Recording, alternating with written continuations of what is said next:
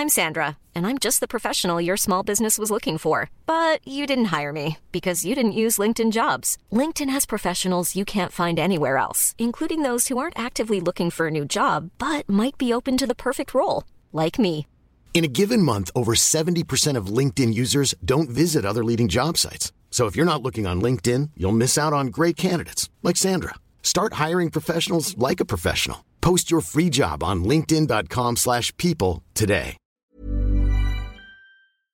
Bonjour, bonsoir, bon après-midi à tous. J'espère que vous allez bien. Bienvenue dans ce nouvel épisode bonus d'Histoire de succès. Je vous propose cette semaine d'écouter ou de réécouter cette conversation avec Carole qui est partie à la base d'une conversation qu'on avait sur mon serveur Discord. D'ailleurs, si ça vous intéresse et que vous avez deux minutes, n'hésitez pas. Je vous mets le lien dans, dans les notes du podcast. Vous avez l'habitude. Carole est venue raconter sur le serveur qu'elle était slasheuse et ça m'a, euh, comme je, je l'explique, fait un peu trembler la paupière parce que j'ai un vrai problème avec ce terme. Euh, ceci dit, une fois qu'elle m'a un peu raconté et un peu expliqué, je me suis dit tiens, ça serait intéressant. Viens donc le raconter sur mon sur mon Twitch en live. Je vous propose là d'écouter le replay de cette conversation qui est hyper intéressante parce qu'on parle effectivement de multipotentiel, on parle du fait de ne pas rentrer dans une case, comment tu fais pour t'adapter quand tu as tendance à vouloir faire plein de choses à la fois et de pouvoir faire plein de choses différentes quoi. C'est très intéressant, je vous laisse en compagnie de Carole. Merci à vous et puis bah rendez-vous sur ma chaîne Twitch aussi, vous pourrez retrouver directement le, le lien dans les notes du podcast. C'est le lundi, le mercredi et le vendredi à 20h. On est donc avec Carole aujourd'hui. Salut Bonsoir. Carole. Comment ça va? Ça va très bien. Euh, Carole, on s'est rencontrés euh, par l'intermédiaire du Discord, n'est-ce pas? Oui, tout à fait. Oh là là, si vous n'êtes pas sur Discord, venez sur Discord SVP parce que c'est, on- il est en train de commencer à se passer un petit truc là, tu vois, sur Discord. C'est intéressant ce qui est en train de se passer. On Euh, papote. on papote, on papote. Et, et en fait, tu as, tu as dit un truc euh, qui m'a, qui m'a fait réagir, n'est-ce pas? Euh, C'est que tu m'as dit. Alors attends, je, je vais ressortir le message parce que c'était marrant et que vraiment ma, ma réaction un peu épidermique m'a fait dire, ok, en fait, quand j'ai une réaction épidermique, c'est que il faut en parler. Euh, tu as dit, salut Fab. Si mon parcours de slasheuse t'intéresse, je peux venir te raconter sur Twitch. Je te parlerai de mes différents métiers, de mes nombreux déménagements, de ce que les autres considèrent parfois comme de l'inconstance, de mon envie de rentrer dans le moule et de me stabiliser, mais de mes fourmis dans les jambes dès que j'essaie. Et en gros, vous avez à peu près le sommaire de quoi on va parler, euh, puisque en fait, à cette réponse, moi, je- dès que j'ai vu le terme de slasheuse, n'est-ce pas, j'ai, enfin, j'ai j'ai un peu la paupière euh, qui tremble. Tu sais, comme quand tu manques de magnésium, quoi. J'ai un peu ce truc de ah, pourquoi, pourquoi, pourquoi ce terme? Qu'est-ce qui se passe? Quel, quel est le, quel est le point? Et euh, qui parce que bah, tu vas un peu m'expliquer euh, d'où vient ce terme, etc. Parce que je t'avoue que moi, je l'ai vu partout sur LinkedIn, sur Instagram, euh, sur machin, de, de- des gens qui s'appellent euh, slasher, Euh, et que moi, d'un côté, j'ai ce truc où je me je pense que je suis un slasher dans la définition, c'est-à-dire que je, fais, je sais vraiment faire plein de choses, euh, mais le- d'utiliser le terme et l'étiquette m'a toujours un peu fait trembler la paupière. Quoi. Euh, mais avant que tu nous racontes un petit peu tout ça, Carole, est-ce que tu pourrais te, te présenter un petit peu au chat et nous raconter un petit peu qui tu es? Ouais, je peux faire ça. Euh, donc, je m'appelle Carole, j'ai 32 ans, euh, j'habite actuellement à Bordeaux. Euh, et en ce moment, je fais plusieurs choses au niveau professionnel. Je suis, alors, c'est pareil, je pense que ce terme va peut-être te faire tressauter encore la, paupière. Je suis facilitatrice dans un tiers-lieu du bois. Euh, alors facilitatrice, ça veut pas dire grand-chose, euh, mais ça veut dire que je, je fais la communication, l'animation et l'événementiel d'un atelier de bois qui fait aussi des cours et qui fait aussi un coworking, qui a aussi un coworking. Un À tiers- l'intérieur. Un tiers-lieu, tu veux Qu'est-ce que ça veut dire? Ouais. Alors un tiers lieu justement, ça veut dire ce sont ces lieux en fait euh, euh, mixtes, un peu, un peu comme mon parcours, tu vois, où il se passe plusieurs choses et où on peut partager euh, différentes activités. Et, euh, et généralement, alors par exemple dans le dans la coopérative des tiers-lieux et, dans la définition, il y a qu'il faut euh, qu'il y ait un coworking dedans. Mais à la base, les tiers-lieux n'ont pas forcément de coworking. C'est juste qu'ils ont plusieurs activités. C'est un lieu euh, qui permet d'accueillir plusieurs activités. Et effectivement, nous, on a l'atelier de bois, donc où les gens ont accès libre à- aux machines. On a des cours et on a aussi le coworking. Ok. Voilà. Est-ce que c'est c'est dans la région de Bordeaux, c'est ça? Oui, tout à fait. Ça s'appelle La Planche. C'est à Bordeaux. Si jamais vous êtes bordelais, euh, venez nous voir. C'est super chouette. C'est trop bien Bordeaux. Il y a vraiment des. Je, je trouve. Enfin, j'y suis allé. En fait, euh, mon ex-femme, euh, il a fait ses études, tu sais, pour préparer l'ENM. Euh, elle, elle famoso, bon, elle a pas, elle a pas réussi à avoir le, le concours, mais en tout cas, elle a, elle a vécu là-bas et j'y allais très régulièrement. Et c'est vrai que j'y suis retourné là euh, post, euh, on va dire post Juppé, quoi. J'ai l'impression Mhm. qu'il a vraiment fait euh, un truc génial avec la ville, quoi, depuis Ouais. 10-15 ans, quoi. C'est ouf, hein. Tout à fait. même 20, ça a été. euh, Ouais, depuis depuis une vingtaine d'années, ouais. ça a vraiment bougé, ça s'est, euh, enfin, ça s'est modernisé, ça s'est rajeuni, rafraîchi, et vraiment, euh, enfin, c'est pas pour rien que les Bordelais euh, ont bien aimé cette période-là, sans parler politique ni rien, mais juste Mhm. au niveau du renouveau de la ville, euh, ça a été assez euh, assez important. Et d'ailleurs, j'ai euh, vu, j'ai vu depuis euh, genre, euh, on va dire 5 ans, euh, plein de copains et de copines parisiennes, parisiens, parisiennes qui déménagent sur Bordeaux. Oui. Ce qui fait que globalement, si tu arrives si à Bordeaux et que tu dis que tu viens de Paris, tu te fais insulter direct. Il y a eu, il y a eu pendant une période juste après en fait l'ouverture de la LGV, de la ligne grande vitesse, il y a eu même des, des stickers. Il y a eu un collectif qui mettait des stickers parisiens chez toi, etc. Euh, ça a été assez euh, assez violent. En fait, ce qui s'est passé, c'est euh, c'est pas du tout. Enfin, moi en tout cas, j'ai rien contre les Parisiens. Par contre, ça n'a pas forcément été. Enfin, cette arrivée massive n'a pas été très bien gérée politiquement parlant justement. Et au niveau de la ville, euh, c'est-à-dire que ils ont prévu euh, de, des logements, mais qu'ils ont construits trop rapidement, euh, et ils n'ont pas prévu forcément. ben, Enfin, il n'y a pas de travail hein, sur Bordeaux, donc euh, on a plus de monde, mais pas plus de, de boulot. Euh, et puis, et puis voilà, c'était pas forcément. c'est vrai que tout a augmenté, les prix ont beaucoup augmenté. C'est très compliqué de trouver de trouver des logements actuellement, et, et les prix sont complètement aberrants, alors que les salaires, par contre, n'ont pas du tout augmenté à Bordeaux.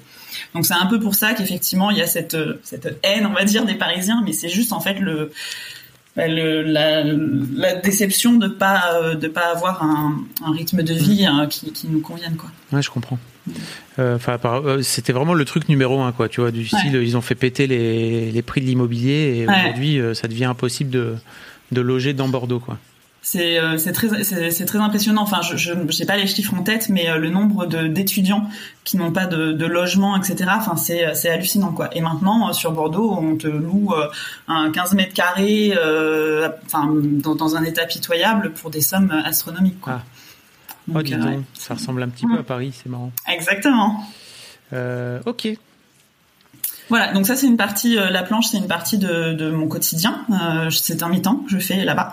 Et en parallèle de ça, je suis auto-entrepreneur euh, dans plusieurs domaines, dans le design, qui est mon- domaine, on va dire, de pas de prédilection mais historique.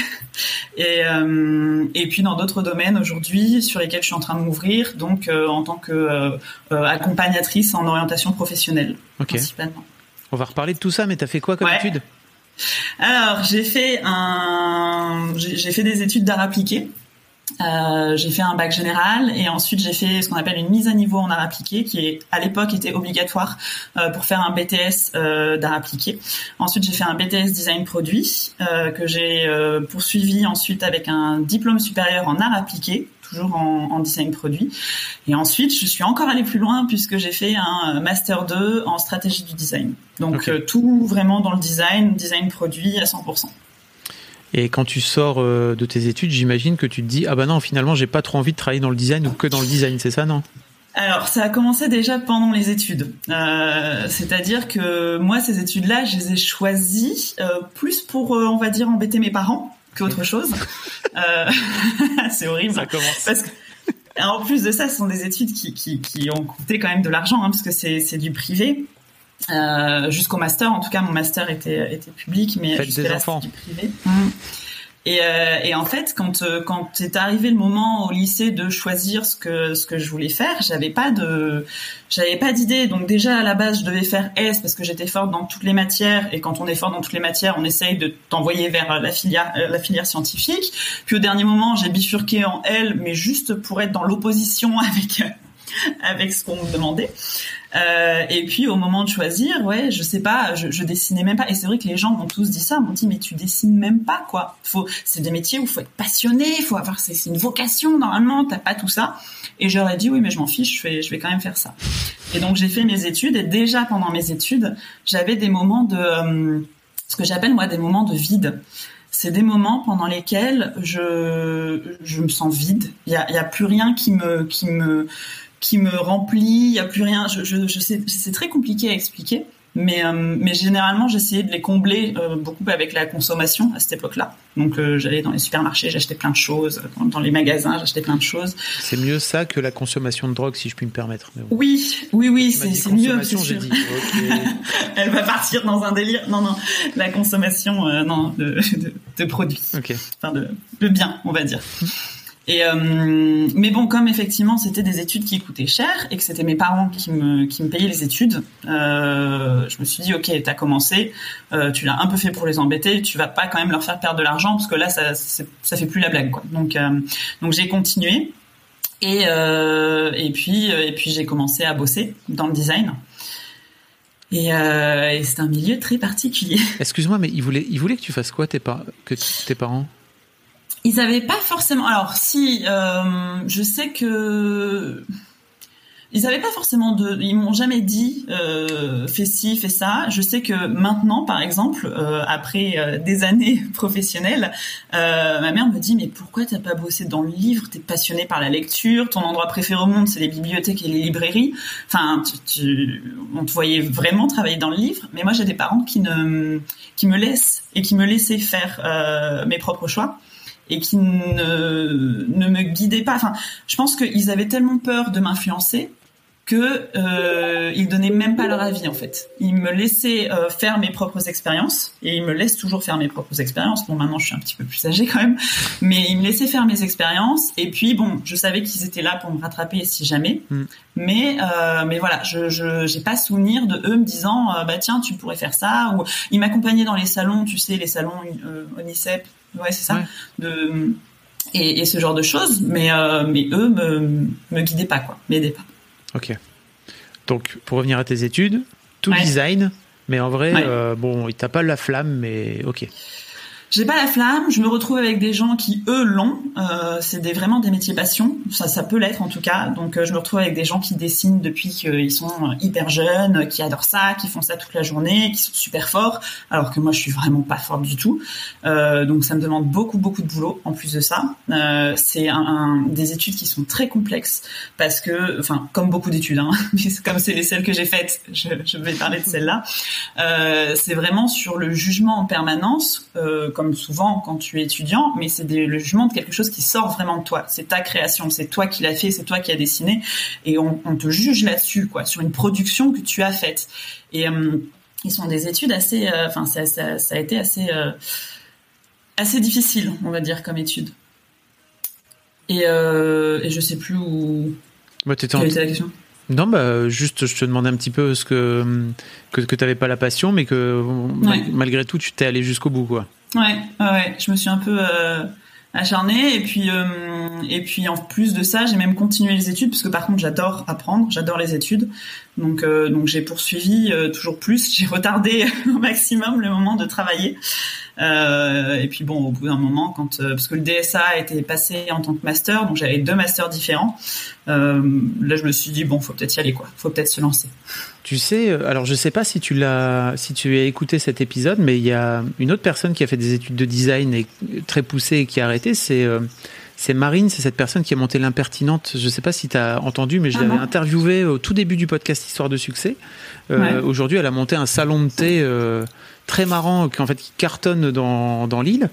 Euh, je vous mets Ouais. le lien dans le chat si vous, ça vous intéresse. En fait, son parcours est très inspirant parce que justement, tu sens la meuf qui est allée dans son parcours comme ça d'études et euh, Ouais. qui, une fois qu'elle en est sortie, elle a quasiment pas exercé. Ouais.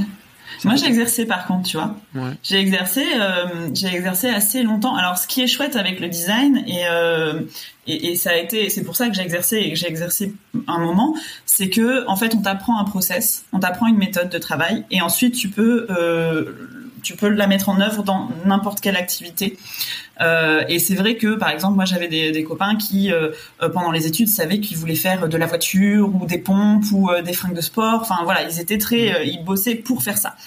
Et, moi, au contraire, je me suis dit, bah, ce qui est génial, c'est que je vais pouvoir vraiment apprendre sur le. En fait, t'apprends après les les techniques vraiment précises sur le sur le tas, en fait.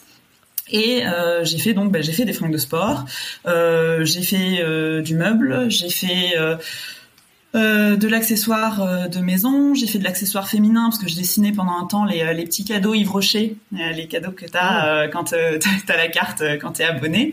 voilà, j'ai enfin j'ai fait pas mal de choses différentes, mais c'est vrai que à chaque fois je suis restée assez peu de temps dans chaque domaine. Alors, je, je, me permets de ouais. te couper, mais tu, me, tu dis que tu fais des fringues de sport, mais fringues Ouais. de sport, c'est pas designer, fringues de sport, ça, s'appelle modéliste ou styliste, quoi. Alors, on peut, alors euh, oui, euh, on peut, mais il y a aussi des designers qui le font et on dessinait tout à plat en fait. C'est-à-dire qu'on faisait pas de patronage ni rien, on travaillait avec les bonnes usines qui nous qui nous les faisaient.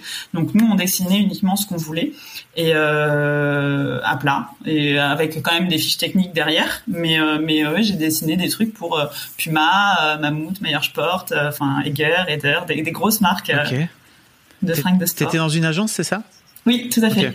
Et donc, dans, dans cette agence-là, il y avait un côté déjà où tu, j'imaginais, j'imagine que tu passais de client en client, Oui, et ça te permettait de pouvoir déjà changer peut-être de. Alors oui et non parce que justement dans les fringues de sport quand on en, quand on est uniquement euh, au niveau où nous on était euh, bah, finalement on n'a pas forcément euh, la main sur tout ce qui va être innovation donc on, connaît des petits trucs des petites astuces tu vois décaler les coutures pour pas que ça frotte etc on, suit l'actualité, mais au final, euh, nous, on pouvait pas forcément beaucoup innover et vraiment faire des, innovations à chaque fois. Donc, euh, donc j'y suis restée euh, relativement peu de temps. J'y suis restée moins d'un an ou un an. Parce qu'au final, je, j'ai tour- enfin, je tournais en rond, quoi. Je tournais en rond dans ce, dans ce domaine-là, comme ça a été le cas ensuite euh, euh, dans tous les autres domaines. Euh, et en plus de ça, j'ai euh, ensuite j'ai, enchaîné sur le meuble. Et, euh, et sur le meuble, alors à ce moment-là, j'étais euh, chez un designer, un designer assez connu et, et qui, comme certains designers, on va dire, euh, avait des gros ego trips, c'est-à-dire que c'était un collectionneur de chaises, donc il les collectionnait dans son dans son studio, euh, et c'était il collectionnait aussi ses propres designs. Donc c'est-à-dire que tous les matins, il arrivait, il me disait tiens j'ai une idée, on va dessiner une nouvelle chaise, et donc tous les jours je dessinais une nouvelle chaise sans qu'elle n'apporte absolument rien. Euh, c'était juste que l'esthétique lui plaisait, c'est ce dont il avait rêvé la nuit dernière, et il fallait dessiner cette chaise-là. Et, euh, et là, en plus de ça, ça a commencé à venir titiller mes valeurs. Alors à ce moment-là, j'arrivais pas forcément à définir ce que c'était, mais je me suis dit, Hum, ça me plaît pas forcément. C'est pas ce qu'on m'a appris niveau design, parce que design, il faut que ce soit joli, il faut que ce soit beau, esthétique, mais il faut surtout que ça remplisse une fonction, que ça ait une utilité. Et donc la création, alors oui, ok, une chaise c'est utile, tu peux t'asseoir dessus, mais il faut qu'elle ait quelque chose d'autre par rapport à la précédente que tu as dessinée, quoi. Et là, je trouvais pas ça. Et en plus de ça, là, dernièrement, je m'étais spécialisée dans le meuble mass market, donc c'est encore pire, parce que là, je bossais pour Maison du Monde, Alinea, La Redoute Intérieure, tout ce genre de marques, et où là, on est vraiment euh, dans de la production, de la surproduction, euh, produite euh, en très très grande série, et puis dans des pays assez éloignés, on va dire. Et, et où là, oui, ça a vraiment. Là, je me suis rendu compte que j'avais un problème de valeur dans mon, dans mon métier. Et, et parce que j'avais euh, bah, des, des, des freelances autour de moi euh, qui, eux, fêtaient le moindre contrat, étaient. euh, Enfin, c'était, ils étaient super contents de, de, des- petits tout petits contrats, alors que moi j'avais des gros contrats, des, euh, et, et des gros projets. Et, euh, et puis j'en suis arrivée un jour où j'ai j'ai eu la nausée devant mon ordinateur en, en bossant quoi. Et, là je me suis dit, ça va à l'encontre de mes valeurs vraiment. Ok, je comprends. Mais d'un autre côté, ce que tu, alors, ce que tu disais par rapport à la chaise que tu faisais juste, enfin, que tu designais juste pour toi, là, il y a un côté quand même un peu utile où tu finis par retrouver tes produits dans les, dans les maisons des gens, en fait. C'était pas valorisant, ça, à tes yeux? Euh, alors déjà moi c'était pas mes produits puisque euh, enfin à ce moment-là avec les designers euh, c'est c'est leur produit c'est leur nom qui est dessus. Après dernièrement dans le mass market oui c'est c'est moi mais bon enfin c'est sous le nom de la marque. Et finalement non c'est pas forcément valorisant. Enfin c'est valorisant au niveau de l'ego oui. C'est-à-dire que bah, quand je racontais mon boulot à des gens bah, quand j'allais chez eux généralement je disais ah bah tiens t'as vu cette table basse c'est moi qui l'ai dessinée. Ça m'est déjà arrivé plusieurs fois. C'est assez marrant c'est sûr mais euh, un peu fier, etc. Mais au final, sauf que ben, des tables basses, il en existe assez dans le monde euh, pour euh, pour tout le monde. Et on n'a pas besoin d'en produire autant en fait. Et, euh, et quand tu vois que en parallèle, ben, Emmaüs fermait euh, les portes des, des entrepôts de meubles parce qu'ils étaient full et qu'ils pouvaient plus accepter de meubles, et que moi je continuais à dessiner entre 1 et 10 meubles par jour parce que j'en étais arrivé à un point où c'était créa, créa, créa, donc je dessinais non-stop. Là, je me suis dit ok, il y a un souci il y a un souci et ça ça va pas. Donc le c'est quoi le déclencheur C'est le jour où tu as vraiment eu cette nausée là où tu racontes ouais. c'est ça Ouais ouais. Le, le, déclencheur ça a été ça, ça faisait un moment que je me mettais au boulot de plus en plus tard. En fait, j'avais eu une première fois donc après le après le l'expérience là chez le designer qui collectionnait les chaises, j'étais déjà sortie du design, j'étais partie dans l'événementiel. Euh, puis après, j'étais revenue dans le design. J'étais allée dans le design de mass market. Et effectivement, c'est vrai que euh, j'étais freelance. Je bossais de plus en plus tard la journée. Je me mettais au boulot euh, à 16 heures. Euh, euh, je, enfin, vraiment, ça me, ça je m'épanouissais plus du tout. Et, euh, et effectivement, ce jour-là où j'ai eu la nausée, je me suis dit stop, faut, faut tout arrêter. Okay. Et, et j'ai prévenu mes clients très peu de temps après. Je leur ai dit que trois mois après, c'était c'était fini. Et ça, c'était décembre 2019. Donc tu as quitté l'agence aussi, c'est ça? Euh, ben, j'étais non, j'étais ah, freelance, pardon, oui. Mmh, okay. J'étais freelance. Okay. Donc, euh, donc j'ai juste quitté mes clients, quoi. I'm Sandra, and I'm just the professional your small business was looking for. But you didn't hire me because you didn't use LinkedIn Jobs. LinkedIn has professionals you can't find anywhere else, including those who aren't actively looking for a new job but might be open to the perfect role, like me. In a given month, over 70% of LinkedIn users don't visit other leading job sites. So if you're not looking on LinkedIn, you'll miss out on great candidates like Sandra. Start hiring professionals like a professional. Post your free job on linkedin.com/people today. Waouh. Il y a Lara, Ouais. il y a Lara euh, qui dit sur euh, le chat gros cœur Carole, ça me- tout ça me parle énormément. Ouais, je crois que c'est- c'est un peu le mal du siècle, j'ai un peu l'impression Ouais. depuis depuis cinq, on va dire cinq ans à peu près. Enfin, en tout cas moi en tant qu'employeur, j'ai commencé à avoir pointé ça très très fort depuis euh, depuis 5 6 ans quoi, tu vois, euh, Mm. t'as vraiment les, la prise de conscience écologique s'est fait à toute vitesse, j'ai l'impression et et une fois que tu as pris la, la fameuse pilule rouge, tu peux plus, tu peux plus dévoir euh, les Non. choses que tu que tu voyais pas avant, quoi. Et ça- par contre, ça peut, faut faire attention parce que ça peut aller très très loin. Moi, je suis, euh, j'ai j'ai eu une espèce de, je me souviens plus le terme, il y a un terme spécifique, mais j'ai eu une espèce de, de dépression écologique. C'est-à-dire que j'ai pris une telle conscience comme ça de ben, ce que moi j'avais fait, de ce que le monde faisait, de, de ce qu'on était en train de faire subir à la planète et de l'aberration de tout ça, que ça m'a euh, ça m'a complètement bloqué pendant un temps. C'est-à-dire que quand j'ai tout arrêté, alors déjà j'ai complètement arrêté le design à ce moment-là, je pouvais plus entendre parler de design parce que même si on me disait oui, mais tu sais, il y en a, ils font du design écologique ou et, et pour moi, il fallait plus du tout produire quoi. C'est-à-dire qu'il fallait se satisfaire de ce qui était déjà produit. Euh, donc j'ai complètement arrêté euh, le design, mais en plus de ça, même en général, je me disais mais qu'est-ce que je vais pouvoir faire de ma vie? Euh, parce que ben, tout le reste, tout ce qui m'intéresse, tout ce que je sais faire, toutes les marques finalement, même autour de moi, etc. Je, je ne m'y retrouve pas parce que ça va faire la même chose finalement. Ça va faire de la consommation, de la production. Peu importe si je tombe dans, enfin si je retourne dans l'événementiel, la communication, le marketing, donc tous ces tous ces milieux euh, auxquels je suis euh, habituée, euh, bah, ça fait toujours la même chose quoi. Ça a des impacts euh, importants sur le monde dans lequel euh, dans lequel on vit. Ouais, je comprends. Donc euh, ce jour-là, tu décides de tout plaquer. Ouais. Je décide de tout plaquer et, euh, et je pars à la recherche de la vocation. Alors là, autant te dire, j'ai fait le truc. Indiana Que, Jones, quoi. euh, Ah ouais. la- Bah, en plus de ça, oui, je, je suis partie en plus en voyage parce que je me suis dit, tiens, que font les gens quand ils savent plus ce qu'ils veulent faire? Eh ben, ils partent en voyage. Et je suis partie en voyage euh, en janvier euh, 2020 en me disant, tiens, je, ça va me tomber dessus. Je vais avoir l'illumination, la révélation. J'attendais ça pendant mon voyage. Bon, il y a eu le coronavirus qui m'a fait rentrer, mais euh, mais euh, mais quand je suis rentrée, effectivement, les gens m'ont dit alors, alors, t'as trouvé? Tu sais ce que tu veux faire?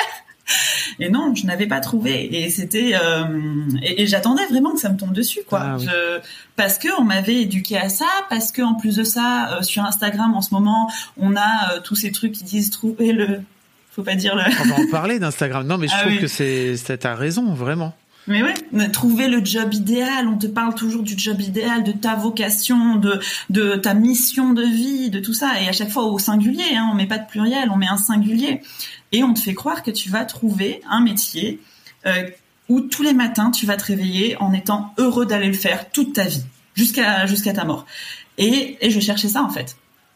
Et, euh, et, je suis partie en introspection. J'ai lu énormément de livres de développement personnel. Euh, j'ai fait beaucoup d'exercices. À chaque fois que je trouvais un exercice intéressant pour me questionner, pour euh, je, je, je faisais cet exercice. Et euh, mais tout, tout en ayant l'envie de trouver un métier traditionnel, le métier que je voudrais faire en fait. Et euh, il y a eu une des questions euh, qui qui est arrivée un jour dans, dans un de mes exercices, qui était euh, qu'est-ce qui te qu'est-ce qui t'indigne dans le monde? Et, euh, et cette, cette question-là a été un petit peu le déclic, euh, puisque euh, je me suis dit, OK, il y a beaucoup de choses qui m'indignent dans le monde, mais euh, il y en a une qui me porte particulièrement au niveau professionnel, c'est le fait que justement, ben, à chaque fois, je sois confrontée à des process de recrutement assez old school, euh, à des gens qui sont assez fermés par, euh, enfin, sur cette idée justement de, de changer de métier, de d'avoir plusieurs métiers différents, etc. Et je me suis dit, euh, voilà, tous les tous les recruteurs finalement, enfin auquel j'avais été confrontée cherchait le mouton à cinq pattes, quoi. Le euh, profil qui euh, avait fait euh, dix ans de, enfin qui avait dix ans d'expérience dans le domaine, qui avait trois diplômes différents dans le domaine, dans ce domaine-là, et, et surtout pas de reconversion, pas de personnes en formation, pas de personnes qui viennent d'un autre domaine et qui sont en train de, de, de, qui pourraient apporter autre chose. Alors que pour moi, c'était ça, c'est ça qui fait que on peut évoluer, on peut apporter autre chose, parce que si on prend que des gens qui font toujours la même chose, bah on va continuer à faire toujours la même chose, quoi. Et euh, et là, je me suis dit, ok, il y a un truc sur lequel j'ai envie de travailler, euh, et je l'ai fait de manière très, voilà, ce qu'on m'avait appris, c'est-à-dire, ok, quel est le métier qui me permet de faire ça? Et donc je me suis dit, ok, orientation professionnelle, euh, donc euh, accompagnement professionnel. Donc euh, j'ai postulé chez Pôle Emploi. Euh, j'ai suivi une, une, formation dans le recrutement. Alors super formation, par contre, justement sur du recrutement, sur l'humain, sur les valeurs des gens, sur vraiment comprendre qui est la personne pour qu'elle puisse avoir un métier qui lui correspond, enfin un boulot qui un poste qui lui correspond. sauf que bah, quand j'ai voulu ensuite rentrer dans le recrutement, je me suis retrouvée chez Manpower, quoi. Euh, donc où là, euh, c'était vraiment du recrutement. Donc euh, on prend les gens et puis on les met à des postes sans savoir qui ils sont. Juste, ok, t'as ton CV, C'est l'intérim, quoi, Manpower, c'est ça. alors j'ai commencé dans l'intérim. Enfin, j'ai fait un stage dans l'intérim, un stage avec Pôle Emploi, et ensuite ils m'ont proposé un poste en cabinet de recrutement parce qu'ils ont aussi des cabinets de recrutement. Euh, donc donc voilà donc encore une fois j'essayais de me remettre dans et puis en plus Bon, c'est dommage, j'ai dit, le nom de la boîte, donc je peux pas forcément dire ce qu'ils m'avaient proposé, mais bon, quelque chose qui me correspondait vraiment pas, ni au niveau ambiance, ni au niveau méthode de travail. Enfin, et, je me suis dit, attends, mais t'es vraiment prête à repartir là-dedans, à repartir dans un job, dans un CDI, euh, du lundi matin au vendredi soir, euh, à faire euh, une le même boulot tous les jours. Et je me disais, mais oui, mais ça répond quand même à ma mission que je me suis trouvée. Ma mission, c'était comment j'avais défini ça? Permettre à chacun de travailler en, de travailler dans un environnement en accord avec ses valeurs et ses envies. Et je m'étais dit oui, mais ça répond à ma mission, donc euh, je vais si c'est mon c'est ma vocation, c'est mon boulot. Et, euh, et puis. Euh, je, me permets de te couper, mais il y a Cyril qui dit c'est où cette croyance du métier ultime? C'est tellement ancré dans notre culture, c'est tellement vrai. Je, je crois qu'il y a un pays scandinave, alors je sais plus exactement lequel, et j'ai peur de dire une connerie, où il te, il te propose de changer de métier tous les tous les cinq ou tous les dix ans. Donc j'ai vraiment ah que la moitié des infos, mais c'est trop intéressant parce que de ce fait-là, il y a un truc, je sais plus où j'ai entendu ça, mais vraiment ça m'avait marqué. Euh, où euh, en gros l'idée c'est, bah, comme tu dis, d'avoir des gens qui de ce fait-là arrivent avec un œil neuf sur la profession et se forment. Parce qu'en plus, ça t'oblige à te former, ça t'oblige à apprendre toute ta vie, à rester curieux. Enfin, tu vois, on parlait tout à l'heure de de, de, de, se mettre à Twitch, etc. Quand, quand tu as plus de 30 ans, c'est pas forcément évident. Donc, de rester curieux et de, et de continuer à, de continuer bah, à, découvrir des nouveaux métiers tous les jours alors je sais plus où c'est Cyril, je suis vraiment désolé, mais je. Mais il y a aussi le. C'est il y a, il y a un vrai, enfin culturellement c'est un truc qui a, qui, alors je ne sais plus, mais voilà, je, je, je lance ça comme ça, euh, chercher sur internet, je ne sais plus. mais le gouvernement canadien apparemment, enfin une partie du gouvernement canadien fait ça aussi. Euh, alors je suis pas allée fouiller. Moi, c'est une information justement que Marielle Barbe donne dans, dans un de ses, euh, enfin dans son livre. Euh, Marielle Barbe étant effectivement une, une spécialiste de, enfin, de, de, de, ce profil de slasher, on va dire le mot. Je vais oser le dire. Pas, pas, je vais juste euh, continuer à voir. Mais tu, tu, tu, vas sans doute. Ce qui est bien, c'est que tu vas me faire accepter le terme et que ça, ça va aller mieux. Tu vois. Ah, J'espère. Mais, euh, mais donc elle parle justement du gouvernement canadien qui euh, qui demande donc à ses employés euh, tous les euh, deux ans, je pense c'est même plus court que cinq ans, hein, deux ans, euh, de refaire un bilan, de, de se poser sur l'expérience qu'ils viennent de vivre, qu'ils ont vécue, et de voir qu'est-ce qu'ils pourraient en faire et comment ils peuvent justement changer de poste et ce qu'ils peuvent apporter sur un autre poste. c'est en mutation perpétuelle, mais on est des êtres en mutation perpétuelle, donc ça semble assez logique que nos postes soient en mutation aussi. Enfin, mmh. finalement, c'est on, on veut pas euh, on veut pas manger la même chose tous les jours. Pourquoi on veut faire le même métier tous les jours, quoi? C'est c'est pas un peu un truc de papa, euh, ce truc aussi? Moi, j'ai l'impression que mon père, il a fait le même métier toute sa vie euh, dans la ouais. même boîte en plus. Donc, tu vois, il y a vraiment un truc où il a jamais bougé.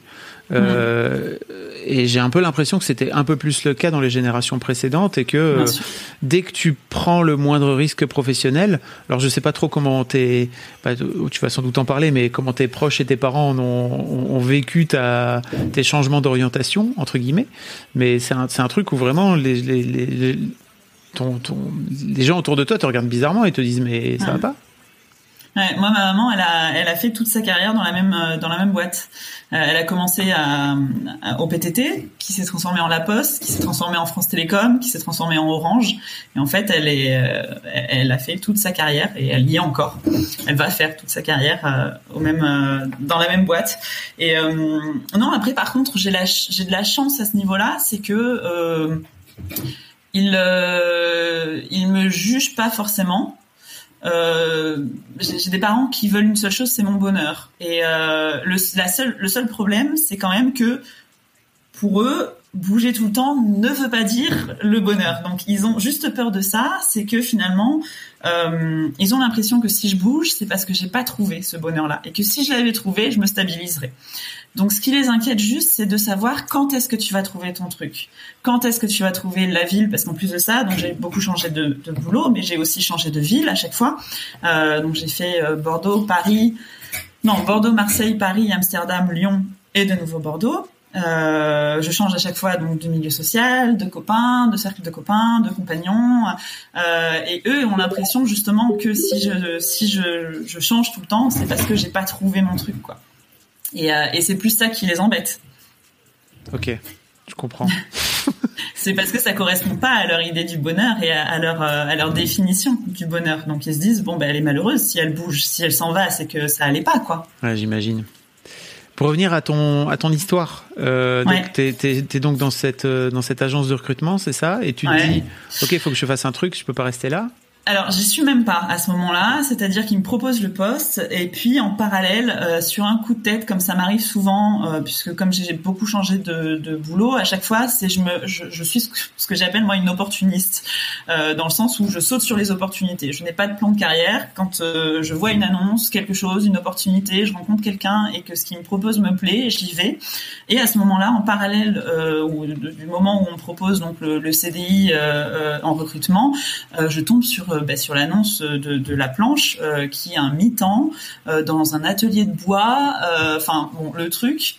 Mais l'annonce me plaît, il parle d'économie sociale et solidaire, il parle, toutes les missions me plaisent, l'ambiance me plaît, je postule, je fais l'entretien, ça se passe super bien, il m'appelle euh, à peu près en parallèle de, Manpower, et euh, il m'appelle pour me dire que j'ai le poste, et là, contrairement à Manpower où je me posais des questions, etc., là, je raccroche et je fais le truc de, je crie, je crie de bonheur, de ah, je l'ai, c'est bon, c'est pour moi.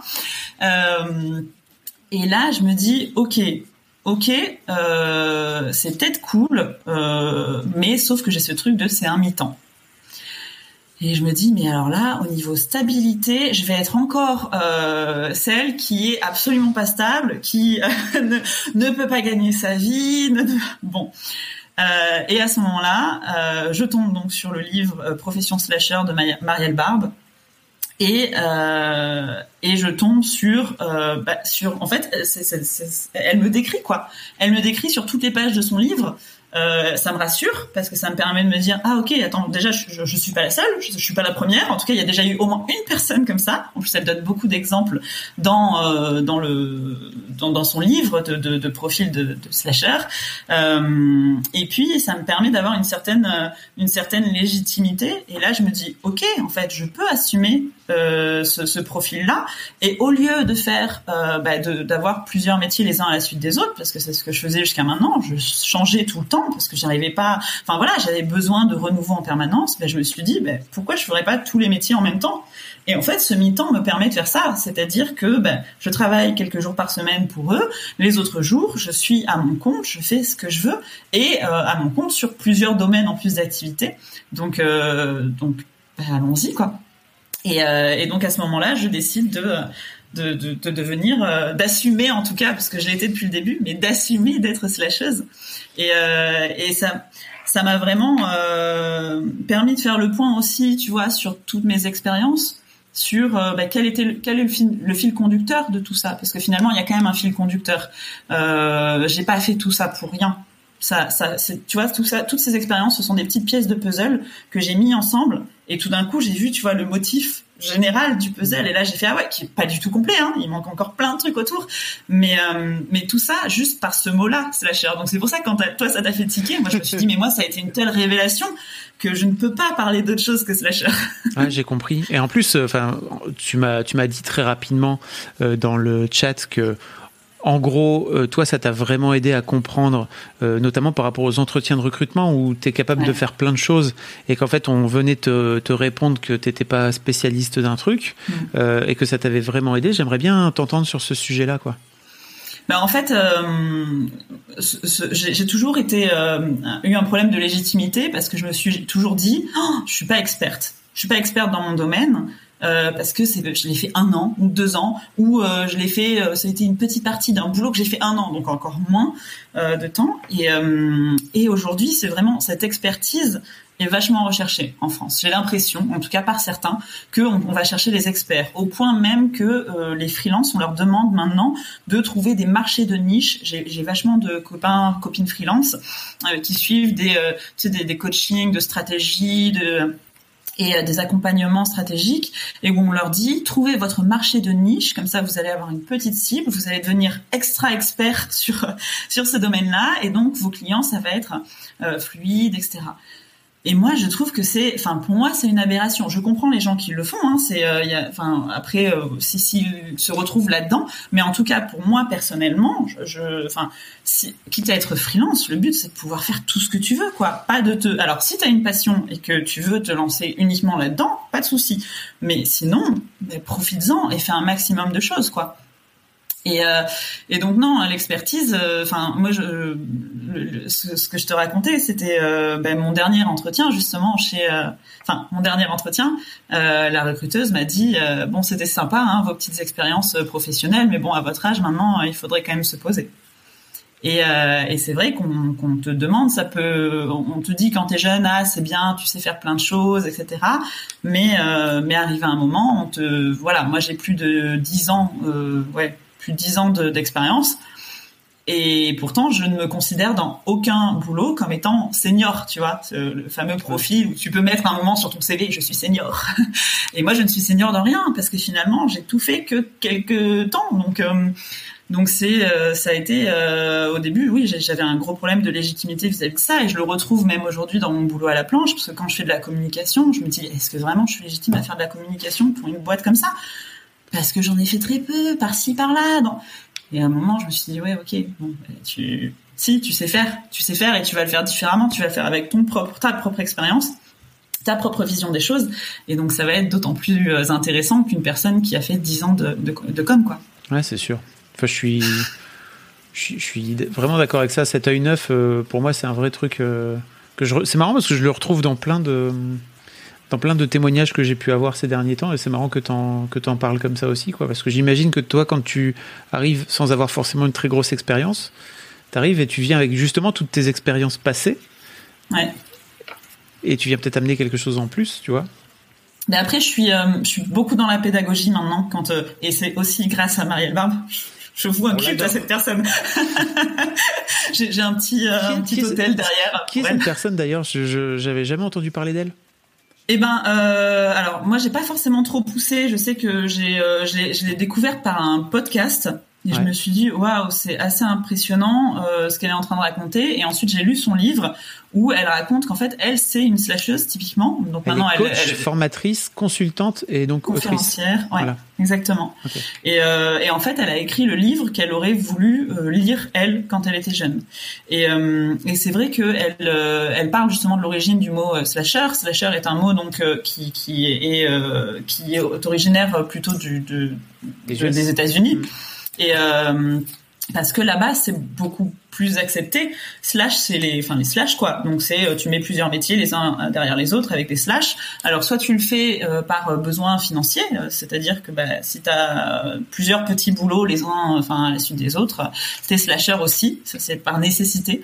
mais tu peux aussi faire le choix d'être slasher et, et c'est effectivement apparemment dans de ce qu'elle dit beaucoup plus accepté aux États-Unis. C'est déjà en fait comme on, peut avoir un temps de retard en France et en Europe, là-bas c'est euh, le, mot slasher, le terme slasher existe depuis euh, depuis très longtemps. Euh, et, nous, c'est quand même relativement récent, parce que, enfin, moi, je le connaissais pas du tout ce terme avant de, la découvrir. Et quand j'en parle aujourd'hui à d'autres personnes, la plupart des gens ne, comprennent pas, en fait, ne savent pas ce que ça veut dire. Et et en fait, oui, je suis beaucoup dans la dans la pédagogie de de, de mon expérience. À chaque fois maintenant que je vais en entretien, que je j'explique en fait. Parce que mon CV, par exemple, si j'envoie juste mon CV, euh, si je tombe sur des recruteurs qui ne lisent pas les lettres de motivation, mon CV passe à la trappe, mais pour tous les postes, parce que euh, bah, finalement, moi, j'ai, euh, enfin, chaque ligne, c'est euh, un intitulé avec euh, un nouvel intitulé, un nouveau, euh, un nouveau domaine d'activité, un nouveau champ d'action. Donc, donc, je dois vraiment être dans l'explication et justement que montrer ce fil, ce fil conducteur, je l'explique à l'oral si j'ai la chance d'aller en entretien. Il faut. J'avais une pote qui était très forte pour faire des CV et qui m'avait expliqué qu'en fait, il fallait expliquer dans le CV tu sais, il fallait réussir à, mettre, à faire le lien dans ton CV mm. entre tes différentes expériences. Tout à fait. Euh, qui, qui t'empêche de, qui t'empêche justement d'avoir ce truc de, j'espère que le gars ou la meuf va dire le, va dire la, va dire la lettre quoi. Ben, il faut euh, normalement faire un, un, CV, enfin en tout cas dans mon cas et avec mon profil, il faut que je fasse un CV différent pour euh, pour chaque poste auquel je, je postule. Mm-hmm. Comme les lettres de motivation qu'on personnalise, ben, le CV faut aussi le personnaliser. Déjà c'est mieux parce que comme ça tu mets le, le bon intitulé en haut, l'intitulé qui correspond à l'annonce à laquelle tu réponds. Et en plus de ça, effectivement, ça te permet de le tourner euh, de manière à réécrire un petit peu toutes les expériences en fonction de du poste quoi. Alors, il y a, Val... Euh, pardon, il y a, il y a Valentout qui dit dans le chat qui dit je suis étudiante et je réfléchis de plus en plus à faire des mi-temps dans mon futur. Et en ce moment, je fais de l'alternance et j'adore avoir ces pauses entre boulot et études. J'écoute attentivement ce témoignage. Tu vois? C'est cool. Ouais. Tu vas faire des petits. Ouais, mais franchement, enfin, je, je, je me dis. Alors après, c'est, j'ai eu euh, le parcours que je devais avoir, je pense, pour en arriver là. Euh, c'était essentiel pour moi de passer par toutes ces expériences de CDI, de changer à chaque fois, etc. Mais euh, mais mais je me dis que ça a été peut-être potentiellement un peu trop long et que je, je, suis allée dans certaines expériences où j'aurais pas forcément dû aller et j'aurais pu prendre des chemins un petit peu plus courts si j'avais accepté euh, et si j'avais assumé euh, mon profil plus rapidement. Ouais, mais d'un autre côté, c'est aussi ton c'est aussi ton chemin qui est intéressant. Tu vois, tout. J'imagine mmh. que, que ton voyage où t'es parti pour trouver ta vocation, si tu veux, t'en as t'en as aussi euh, trouvé. Enfin, tu en, en as aussi tiré quelque chose, quoi, forcément. Oui, bien sûr. Ouais, bien sûr, c'est. Qu'est-ce que tu fais de beau alors aujourd'hui à côté de, à côté de, de ton boulot à la planche? Parce que donc tu es à mi-temps, c'est ça? Ouais, c'est ça. Et à côté de ça, donc j'imagine que tu as un autre mi-temps? Ou alors tu regardes Netflix? J'ai pas un autre mi-temps, je suis auto-entrepreneur à côté de ça. Euh, je suis auto-entrepreneur, je me suis remis un petit peu dans le design, mais dans le design plutôt artisanal, donc avec des copains qui sont plutôt, euh, bah, enfin artisans. Euh, menuisier ou, euh, ou ébéniste. Euh, je fais aussi, euh, j'ai quelques clients dans le graphisme, puisque déjà quand j'étais dans le dans le meuble mass market, en parallèle pour essayer d'équilibrer un petit peu, je faisais l'identité de, de certaines copines à moi qui étaient plutôt dans tout ce qui est justement développement personnel, coaching, ce genre de choses. et puis surtout, je suis en train de développer le fait justement d'avoir fait cette introspection là et d'avoir dû lire autant de livres, d'avoir dû vraiment, je suis partie à la recherche des infos, mais en mode exploration, quoi. Alors attends, là, je vais chercher un peu ça, là, ça. Et à un moment, en fait, j'ai trouvé une méthode qui regroupait tout ça.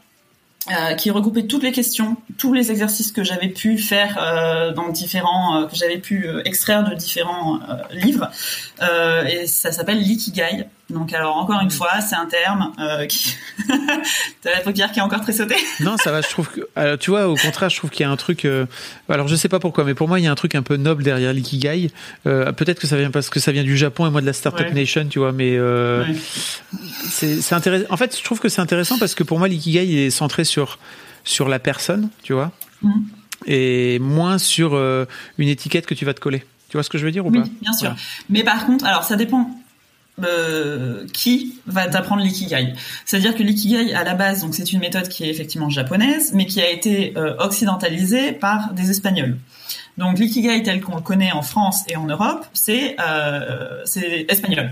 Les Japonais n'utilisent pas du tout l'ikigai de cette manière-là, euh, n'ont pas du tout, enfin eux ils réfléchissent pas à l'ikigai, c'est une manière de vivre. C'est vraiment, euh, eux, ils se posent pas ces questions-là, ils le mettent pas comme ça parce qu'en fait c'est un diagramme. Il y a plusieurs questions et on vient répondre à ces questions-là. Euh, et il y a beaucoup de personnes qui vendent l'ikigai en te disant ça va te permettre de trouver le métier idéal, le job idéal, ta vocation.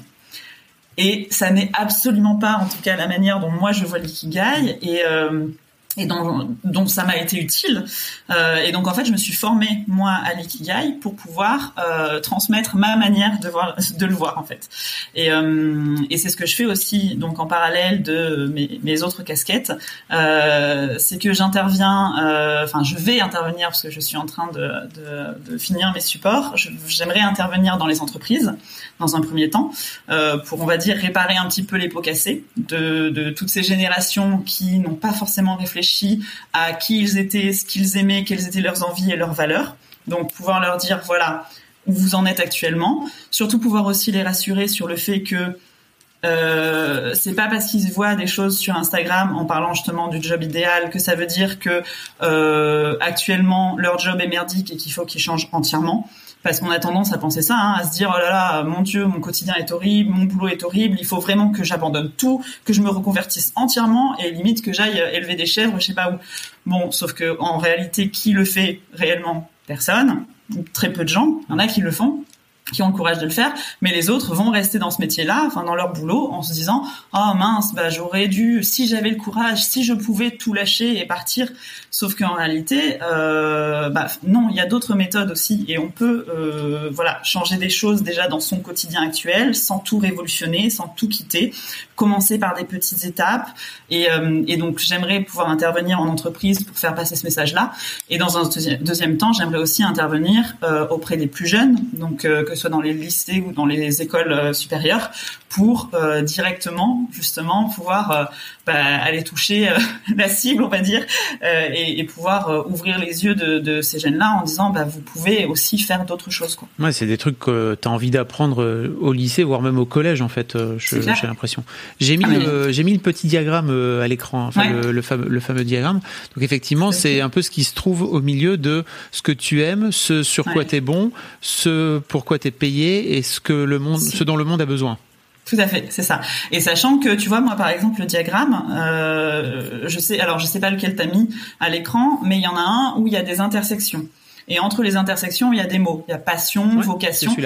Voilà. Alors moi, par exemple, ces mots-là, je les ai supprimés de ma version de, de l'ikigai parce que en fait, ces mots-là sont déjà perturbants pour les gens parce que bah, qu'est-ce que ça veut dire vocation? Qu'est-ce que ça veut dire passion? Mais moi, j'ai pas de passion. Ah mince, mais j'ai pas de vocation. Mais attends.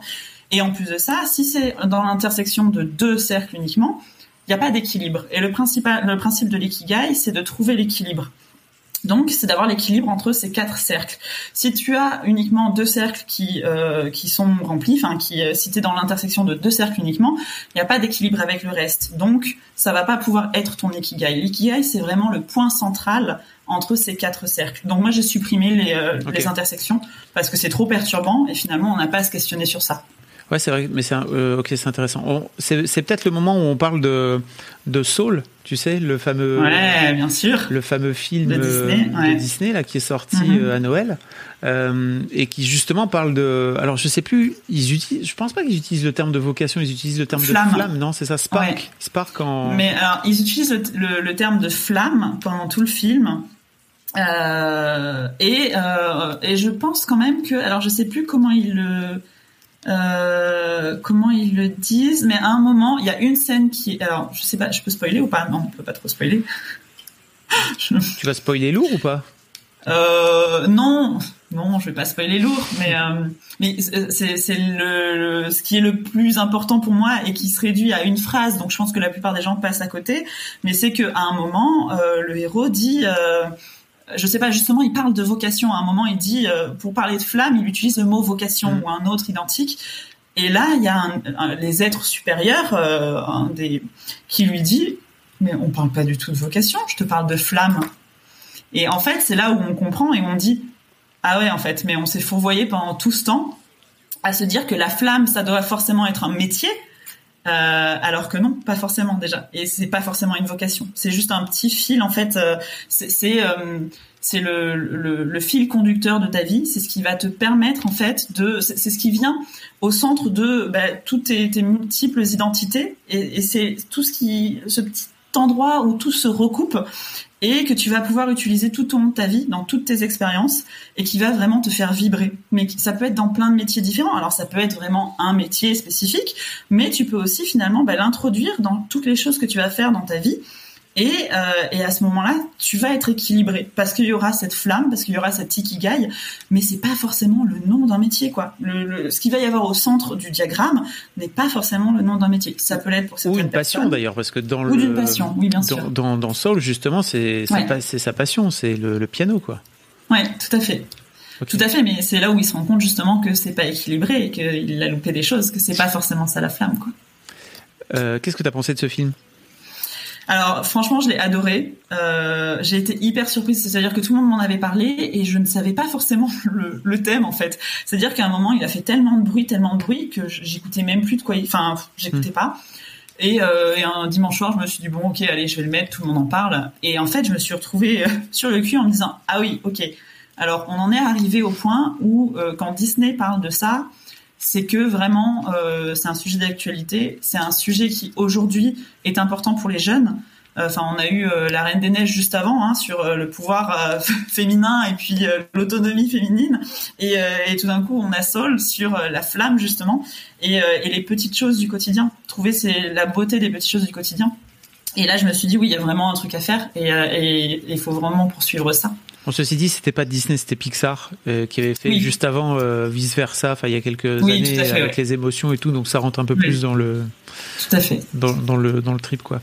Euh, pour revenir à l'ikigai, il y a petite lubie sur le chat qui disait dans les entreprises, ils risquent pas de se dire et si nos employés font l'ikigai, ils vont partir. Eh ben justement, euh, moi ma formatrice euh, fait ça dans, dans des très grosses entreprises, euh, y compris le Roi Merlin, enfin des gros groupes, etc. fait de fait des, des, ateliers qui gagnent et, euh, et et si forcément les entreprises en ont peur, mais euh, c'est tout bénéf pour tout le monde finalement. C'est-à-dire que l'employé, s'il se rend compte qu'il n'est pas à la bonne place, eh ben c'est bien pour lui parce qu'il va en partir. Et l'entreprise, si l'employé n'est pas à la bonne place, ça veut dire que ça va pas être un employé qui va être motivé, qui va être efficace et qui donc va être rentable, hein, pour parler euh, dans le mmh. dans le business. Euh, et donc ça sert à rien de l'avoir ici. Alors ça veut pas forcément dire qu'il va partir de l'entreprise. Ça veut aussi peut-être dire que il faut utiliser ses capacités et ses compétences différemment. Aujourd'hui aujourd'hui, les entreprises ont une méconnaissance complète euh, du potentiel présent en interne et généralement vont aller chercher en externe quand ils doivent recruter, quand ils doivent avoir des intervenants, etc. Alors que potentiellement, ces personnes-là, ils les ont, ils sont à des postes qui ne leur conviennent pas. il suffit simplement, alors c'est pas forcément aussi facile que ça, hein, mais euh, on peut effectivement les, les, juste les bouger de poste et leur faire faire d'autres choses. Qui leur correspondrait plus. C'est pas forcément un move qui se fait euh, du jour au lendemain. Ça peut être un truc qui se fait sur six mois ou euh, la boîte. En fait, je crois que pour la boîte, le plus important, c'est de savoir qu'à ce moment-là, cette personne-là peut éventuellement ou veut éventuellement pouvoir faire mm. tel job. Et en fait, tu le notes dans un petit coin. Et si jamais il y a un poste qui se libère, tu te dis bah tiens, ok, il y a un truc un peu. Et puis tu peux l'accompagner. Enfin, il y a beaucoup de, il y a beaucoup de boîtes qui même, enfin, on, on pense que les grosses boîtes, c'est pas possible, etc il y a beaucoup de boîtes euh, qui, qui, qui, permettent ça. Hein. Ah oui, la mobilité interne, euh, enfin c'est des choses qui, euh, avec un bon accompagnement, etc., des formations. Maintenant, on a accès au, au CEP même quand on est employé. Enfin donc donc on peut faire ce genre de choses. Oui, et puis dans les et même dans les immenses groupes. Hein. Pour moi, au contraire, les immenses groupes, c'est ceux qui privilégient la mobilité interne. Tu préfères en tant que que grosse boîte comme ça avoir quelqu'un qui a déjà qui est déjà imbibé de la culture de la boîte, etc. Alors après ça ça crée, ça renforce un peu l'endogamie et ça ça amène pas forcément des, des, gens de l'extérieur, mais, mais, tu, mais je crois que tu préfères faire ça d'une manière générale, quoi. Oui, et puis ça te permet aussi de, fidéliser tes, tes employés. Hein. Il y a un gros souci aujourd'hui justement de turnover dans beaucoup de sociétés, et, euh, et c'est une, les entreprises ont cette problématique-là de dire comment je fidélise mes employés. Et euh, le, principe de mobilité interne peut être un, peut permettre de fidéliser ou d'ikigai, de dire voilà, nous on va vraiment apprendre à connaître euh, nos employés, leurs forces, leurs capacités, et on va les utiliser. Ça c'est essentiel. On a un super slasher euh, sur dans dans le chat qui s'appelle Justopium qui est, je le cite, hein, électricien slash freiniste slash plombier slash chauffagiste slash menuisier slash infographiste et en gros est poseur de signalétique et d'enseigne. Euh, et il a commencé à bosser à 19 ans et il en a que 36. Donc en gros, il a déjà fait euh, tous ces métiers-là en l'espace de 17 ans. quoi. Super. J'étais en train de lui demander comment, comment il avait fait euh, pour. quel, par quel état d'esprit il était passé, mais pour l'instant, il m'a pas, il m'a pas rep, quoi. Ah bah mais... Pour revenir à Saul, euh, il y a Foncé qui dit, mais je me demande euh, si les enfants qui regardent ça comprennent de quoi il s'agit. Je ne sais pas comment tu, comment tu l'interprètes, toi. Non, je pense pas, mais euh, mais c'est pas grave en fait. Enfin, il n'y a pas à comprendre parce que nous on en fait une analyse, tu vois, on, suranalyse le truc en se disant mais ah, tiens à tel moment il parle de ça, etc. Et on essaie de le comparer à notre propre expérience professionnelle. Mais eux, il n'y a pas à analyser en fait. C'est des petites graines, tu sais, qui rentrent et qui potentiellement, si on leur en donne, alors s'il y en a qu'une comme ça, effectivement, euh, la société est tellement à l'inverse, on va dire, de ce mouvement actuellement, euh, que ça risque de pas forcément faire d'effet. Mais si il commence à y avoir de plus en plus de graines et que ça fait un peu changer les mentalités, peut-être aussi du professeur qui va les accompagner, ou peut-être, eh ben là, ils auront pas à comprendre, mais juste au moment où euh, il faudra bah, choisir un métier, choisir une orientation, faire des choix eh ben en fait ce sera beaucoup plus fluide pour eux et ils, se, ils, seront pas en fait bloqués dans le truc de il faut que j'ai un métier que ce soit non ce sera ils pourront faire ce qu'ils veulent parce qu'ils auront appris tout au long de leur vie que ils peuvent faire ce qu'ils veulent. J'ai une petite anecdote à ce propos, c'est que ma fille aînée, euh, quand on est allé voir euh, Vice Versa, euh, c'était en 2015, elle, avait, elle genre 9 ans, et en fait elle m'a dit on est bien d'accord qu'il n'y a pas des petits bonhommes dans, notre tête quand même. mais en fait, euh, j'ai trouvé ça hyper intéressant parce que elle, elle, voulait quand même vérifier, mais je trouve que mm. c'était tellement bien fait de venir personnifier les émotions qu'en fait ça lui donne un truc de ok en fait ça veut dire que j'ai des émotions dans mm. j'ai des émotions dans la tête en fait et qu'on peut avoir nous euh, en tant qu'adulte, comme tu dis, une autre, une autre interprétation euh, plus analytique. Mais en vrai, les enfants, ça leur, ça leur sème des petites graines, quoi. Je trouve que c'est trop cool. Mm. c'est Pierre. Euh, ok, donc aujourd'hui tu fais plein de, tu, tu, tu, tu, voilà, tu fais plein de choses et ça te va très bien. Ça. Et ça me va, ouais. Et donc tu te définis, comme, tu te définis comme slasheuse et tu l'assumes et t'es là, yes, je suis slasheuse maintenant. Eh ben, tu sais quoi, mon profil LinkedIn, mon CV, tout indique que je suis slasheuse. Euh, ça permet, euh, parce que après, euh, après que t'aies dit effectivement ce que tu pensais du terme slasher sur sur le, le, Discord, on, on en a parlé avec certaines et, euh, et je sais plus qui me disait oui mais est-ce que c'est pas se remettre une étiquette? Alors oui c'est se remettre une étiquette mais dans un monde où euh, il y a besoin d'étiquettes. Après ça me permet justement d'être encore une fois dans la pédagogie mais dans un premier temps ça rassure les gens. C'est c'est bête hein mais c'est je peux me définir. Je peux utiliser un mot pour me définir. Ils le comprennent pas mais comme euh, il y a plein de métiers hein, de noms de métiers qu'on comprend pas donc les gens disent ah, ok. Et euh, mais jusqu'à maintenant c'est vrai quand on me demandait et toi tu fais quoi?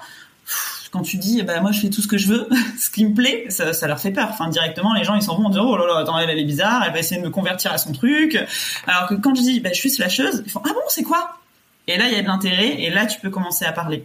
Donc ça, ça a un côté quand même rassurant. Ça avait un côté rassurant pour moi, et ça a un côté rassurant pour eux. Donc je me définis comme slasheuse. C'est classe. Et tu sais quoi? Alors il y a juste Opium qui dit euh, qu'il y a eu beaucoup de jugements autour de lui, mais au final, parce que je lui demandais, euh, il me disait qu'il avait eu, toujours eu envie d'apprendre et de d'être en quête de mm. nouvelles expériences, etc. Et je lui disais mais comment t'as comment t'as fait pour euh, pour euh, t'autoriser à le faire En fait, il me dit bah j'ai eu beaucoup de jugements autour de moi, mais au final c'est comme mon bien-être qui était le plus important, quoi. Donc, euh, et c'est vrai que il y a, il dit justement pour moi un slasher c'est un couteau suisse et je suis assez d'accord. Enfin, tu vois, c'est ce que je te disais justement sur euh, sur le sur le Discord, c'est que je suis, je crois que je suis beaucoup plus à l'aise avec ce terme-là ou euh, qu'avec le terme slasher, mais au final, franchement, je me, je crois que je me coucherais même moins bête et que tu m'as que tu m'as convaincu quoi. Donc merci pour ça. Non, ah je suis contente. Est-ce qu'il y a des choses dont on a dont on n'a pas parlé et, euh, et dont, tu, dont tu aurais aimé, euh, aimé causer? Euh, Non, je pense pas.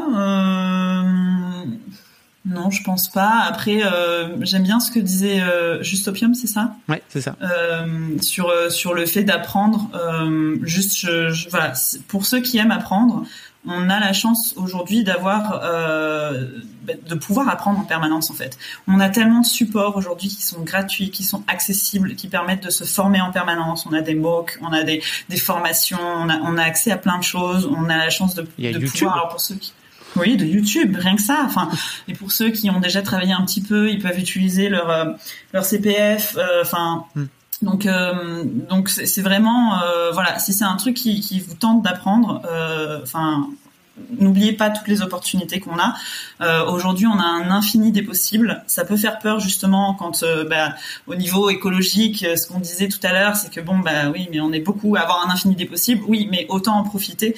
Et justement, bah, si vous voulez faire des choses, enfin, faites-les quoi. Et il y a l'UMEI qui dit que même le bénévolat ouvre des droits au CPF que je, ne savais pas. Ah ouais? Ah ben je savais pas parce que moi je suis bénévole dans pas mal de d'assaut, mais euh, comment on fait? Enfin, j'irai voir, je vais me renseigner. N'hésitez pas à en parler euh, sur, euh, sur, le Discord par exemple. Oui, tout à fait. Carole, merci beaucoup. C'était c'était c'était très cool. Je vais te laisser aller. On va faire une petite pause et je vais revenir sur le sur le live, mais tout seul cette fois. Voilà. Ok, pas de souci. Et Je puis, bah, avec, euh, avec grand plaisir. Merci en tout cas d'avoir d'être venu causer. Euh, Merci à toi. Pour pour les gens qui euh, qui sont sur le pour le parce que je vais mettre le replay en podcast. Et donc euh, pour les gens qui sont sur le replay, je suis sur Twitch tous les lundis, les mercredis et les vendredis à 20h où je reçois des gens euh, pour pour les faire causer d'une manière générale.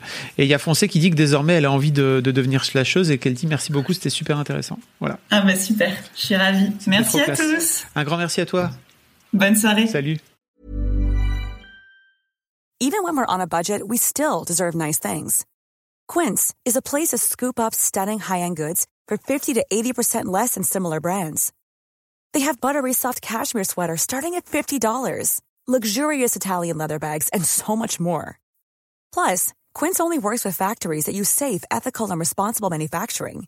Get the high-end goods you'll love without the high price tag with Quince. Go to quince.com slash style for free shipping and 365-day returns.